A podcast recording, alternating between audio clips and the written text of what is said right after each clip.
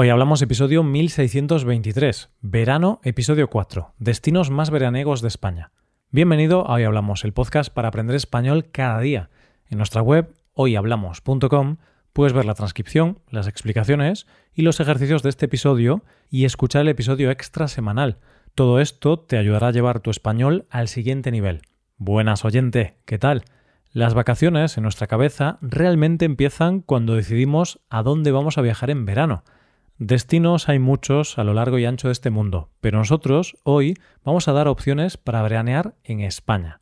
Hoy hablamos de los destinos más veraniegos de España. Creo que puedo asegurar, sin miedo a equivocarme, que todos soñamos durante todo el año con el momento de que lleguen las vacaciones de verano. Es más, vacaciones y verano son dos conceptos que van de la mano. Pero además es algo que esperamos tanto que casi cuando acabamos de terminar las vacaciones de verano estamos pensando en las que haremos el año siguiente. Pasa una cosa curiosa con las vacaciones de verano, o más bien en cómo nos afectan las vacaciones. Podemos ser las personas más desorganizadas del mundo y las menos previsoras, pero las vacaciones las programamos meses antes sí o sí. Sinceramente pienso que esto ocurre porque las vacaciones tienen el poder de hacer que algo le pase a tu mente mientras decides dónde ir porque mientras las preparas, mientras compras billetes y reservas los hoteles y te informas de dónde vas a ir, en tu mente vives un poco las vacaciones, te anticipas a ellas y las disfrutas un poco antes de ir. A todos se nos dibuja una sonrisa cuando en enero cogemos esos billetes de avión que no disfrutaremos hasta agosto. Tengo que confesarte que nosotros, los españoles, somos especialmente afortunados en esto de las vacaciones de verano. ¿Por qué lo digo? Porque nosotros tenemos la suerte de vivir en un país que es uno de los destinos turísticos favoritos del mundo. Así que tenemos muchas opciones para veranear sin tener que irnos muy lejos. Uno de los principales destinos turísticos de nuestro país son las islas, tanto las Baleares como las Canarias. Pero no nos vamos a quedar con este dato, que es más general, sino que vamos a hablar de destinos más específicos dentro de las islas. Las Islas Baleares son Mallorca, Menorca, Ibiza y Formentera. Cualquiera de ellas es un destino importante de veraneo, pero nosotros vamos a hablar un poco de Menorca, que es uno de los destinos turísticos más de moda en los últimos tiempos. ¿Qué tiene Menorca que hace que tanta gente la elija? Lo primero que debes saber es que esta isla está considerada una de las más bonitas de las Islas Baleares, y en ella se encuentra la que está considerada una de las mejores playas del mundo, Ses y Una de las razones que hace a Menorca única es que, a diferencia de otras de las islas de las Baleares, esta isla transmite calma y tranquilidad, algo que también consigue con sus playas y calas, porque al ser algunas de difícil acceso, son playas casi vírgenes y donde casi se tiene la sensación de estar en soledad. Aunque bueno, como hay mucho turismo, pues esta sensación plena de soledad es difícil de conseguir, a no ser que vayas a las 6 de la mañana. Estuve hace un par de años en Menorca y es espectacular. De hecho, tiene mucho turismo con razón, porque son playas auténticamente paradisíacas por su arena blanca y fina y ese mar turquesa. No por cualquier cosa ha sido declarada reserva de la biosfera por la UNESCO. Lo interesante de Menorca es también su capital, Mahó, y su ruta talayótica. En esta ruta se pueden contemplar impresionantes monumentos arqueológicos, como puede ser la naveta de Tudons, que es una tumba funeraria colectiva que data de entre los años 1200 y 750 a.C y es el edificio íntegramente conservado más antiguo de Europa. ¿Nos vamos a las Islas Canarias? Vámonos. ¿Y en qué isla nos vamos a parar?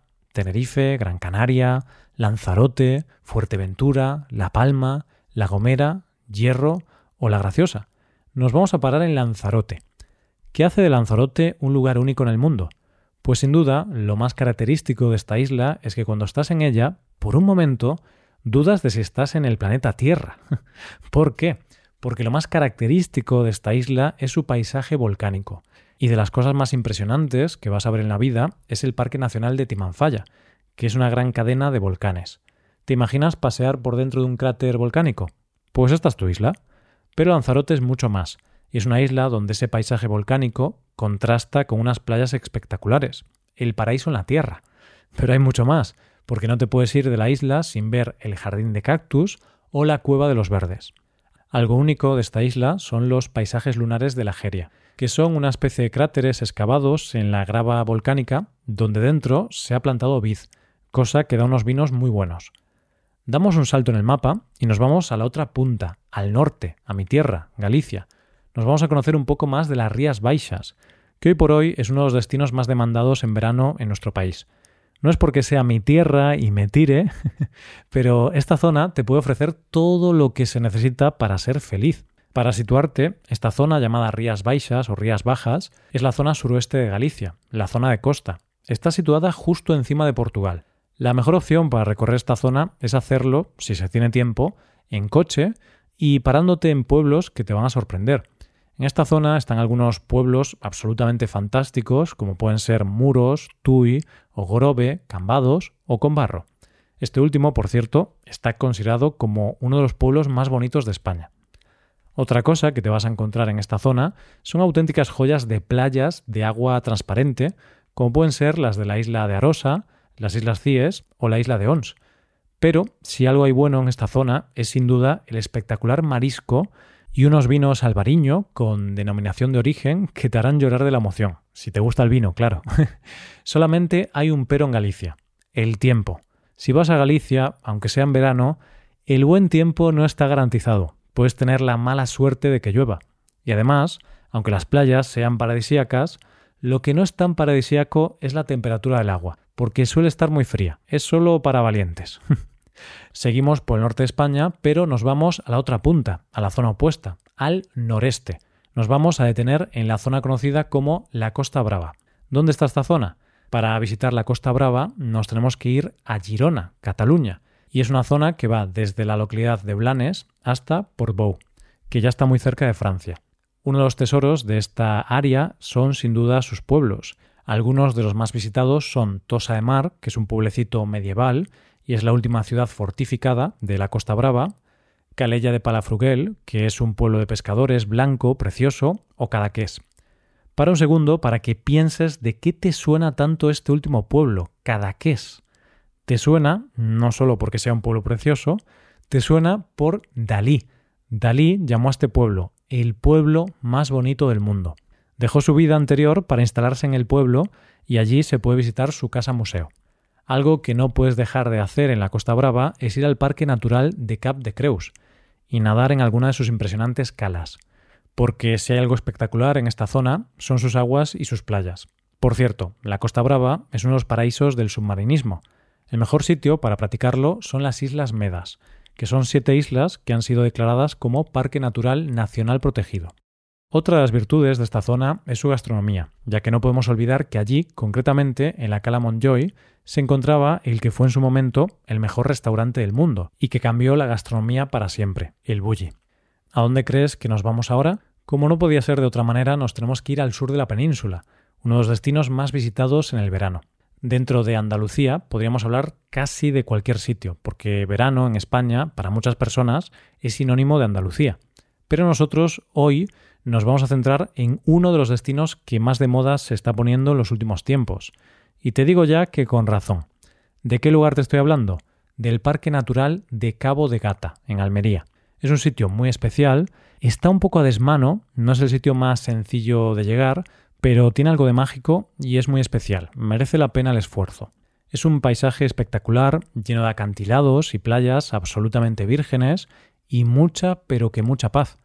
Cabo de Gata es sinónimo de playas, y algunas de las mejores son la de los muertos, la de los genoveses o la del Monsul. Los pueblos son preciosos y uno que no te puedes perder es Agua Amarga, un típico pueblo de casitas blancas que contrastan con los colores de los balcones, que tienen esos colores por las flores como geranios y bungavillas. También otro pueblo interesante es la isleta del Moro, que es un pequeño pueblo pesquero blanco precioso. Es una zona donde puedes hacer muchas cosas, pero que después del ajetreo del año se puede hacer algo que no solemos hacer, estar en paz, tranquilidad y descansar. Solamente tengo una crítica para el sur de España en verano. Hace mucho calor. Yo personalmente no viajaría al sur en verano, quizá porque soy del norte y no soporto mucho el calor, pero la realidad es que el sur en España está lleno de turistas y parecen encantados, porque muchos vuelven cada año. Estos son algunos destinos veraniegos de España, pero está claro que hay muchos más. Solo puedo asegurarte dos cosas. Una, que estoy convencido de que visites el lugar que visites de España no te va a defraudar Y dos, que ahora mismo solo quiero visitar todos y cada uno de estos destinos. Y aquí lo dejamos. Muchas gracias por escucharnos. Recuerda visitar nuestra web hoyhablamos.com y hacerte suscriptor premium para poder trabajar con transcripciones, explicaciones y ejercicios. Esta puede ser una buena forma de trabajar en tu español. Nos vemos mañana con un nuevo episodio sobre algún tema de interés. Muchas gracias por todo. Pasa un buen día. Hasta mañana.